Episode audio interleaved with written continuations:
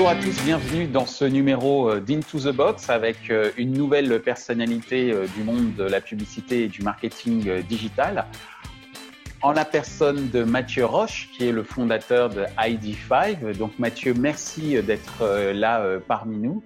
Tout d'abord, comment vas-tu? Comment va ta famille et tes collaboratrices et collaborateurs?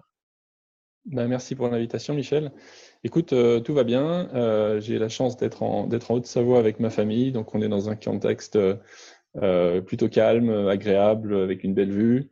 au sein de l'équipe, tout le monde va bien. On a eu une personne qui a été malade. pas, pas très grave, voilà, avec malheureusement sa petite fille qui a dû aller aux urgences quelques, quelques jours, mais bon, ça s'est ça s'est bien passé, elles s'en sont sorties. voilà, le reste de l'équipe, écoute, tout le monde est à la maison.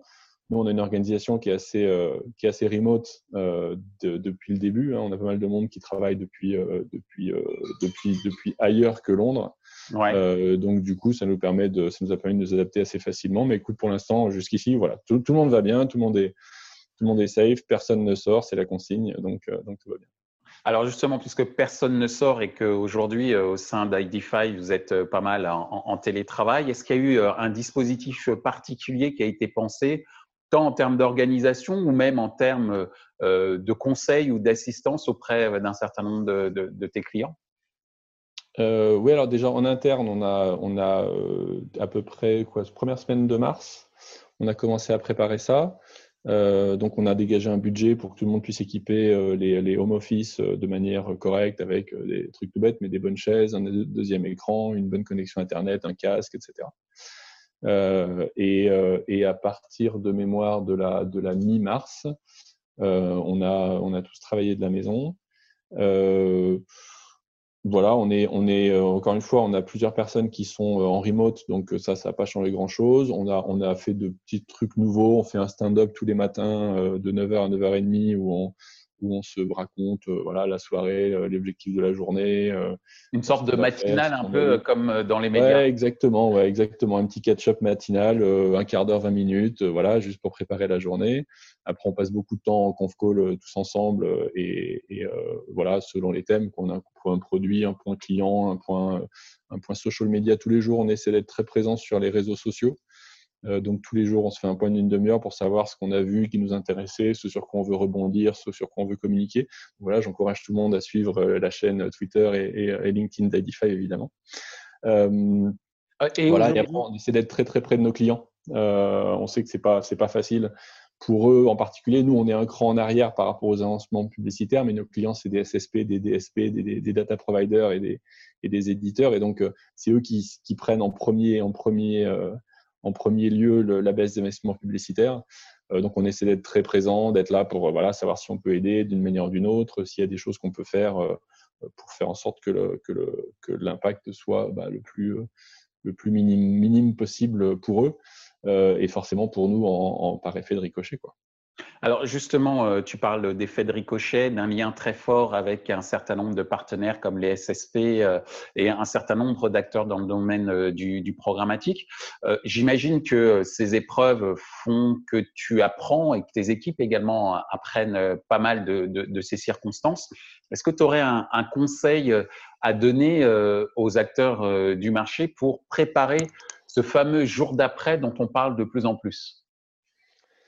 Euh, bah, je pense que dans, dans, dans, toutes les crises, il y a des opportunités hein, en termes de, en termes de, en termes de, de messages, d'images, de relations euh, au sein de l'équipe et avec les clients.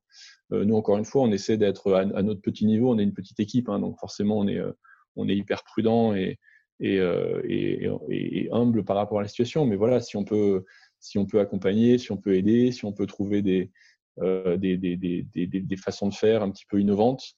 Euh, voilà, on est, on, est, on est très très flexible, très réactif. Euh, on essaie d'être présent, on essaie de, de, faire passer les bons messages. Voilà, après, encore une fois, hein, de, manière, de manière très humble et très modeste, on est, euh, on est, on est une petite équipe, on est une petite boîte. on est évidemment très, très, très, très concentré sur le cash. moi, ma seule, ma, seule, ma seule balise en ce moment, c'est le cash à trois mois. Hein, donc, il n'y a pas de n'y a, pas, a pas bien de miracle, mais euh, voilà, euh, c'est essayer d'être là et puis de, et puis de faire le dos rond. Pour l'instant, écoute, euh, jusqu'à présent, ça se passe plutôt pas trop mal. on a encore du nouveau business, on a encore des, des, discussions, des nouvelles discussions qui démarrent. Donc voilà, l'objectif c'est d'être c'est d'être là au jour d'après vraiment. donc alors justement, c'est de, de, faire le, le, le, plus possible le dos rond en attendant que en attendant que ça passe et, et, pour, en, sortir dans les meilleures meilleures conditions possibles. Alors justement, tu parles de faire le dos rond, d'accompagner, de regarder, d'observer un petit peu ce qui se passe. Et dans ces différentes observations, pour terminer notre, interview, est-ce qu'il y a un élément euh, qui t'inspire aujourd'hui? Alors, ça peut être une lecture à titre perso, pro, euh, ça peut être de la musique, ça peut être euh, des actions ou une déclaration. Qu'est-ce qui t'a inspiré ces derniers temps durant cette période difficile?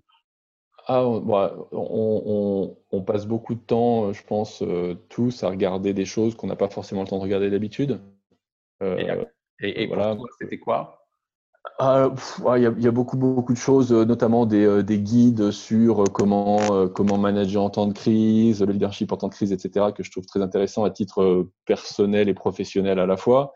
Euh, voilà, beaucoup de beaucoup de, de, d'études qui ont été faites, notamment j'ai vu quelqu'un quelque chose ce matin qui était sorti de la part de Smart, qui a regardé un petit peu l'impact de, de la crise sur le sur le euh, sur le business, etc. Ça, c'est c'est vraiment des lectures intéressantes et auxquelles on n'a pas forcément beaucoup de temps de, de, s'attarder. Il y avait des, des, choses qui ont été faites par, par une boîte qui s'appelle Yield Lab également, euh, pareil, de, de, la même manière, sur comprendre un peu ce qui se passe et comment ça réagit.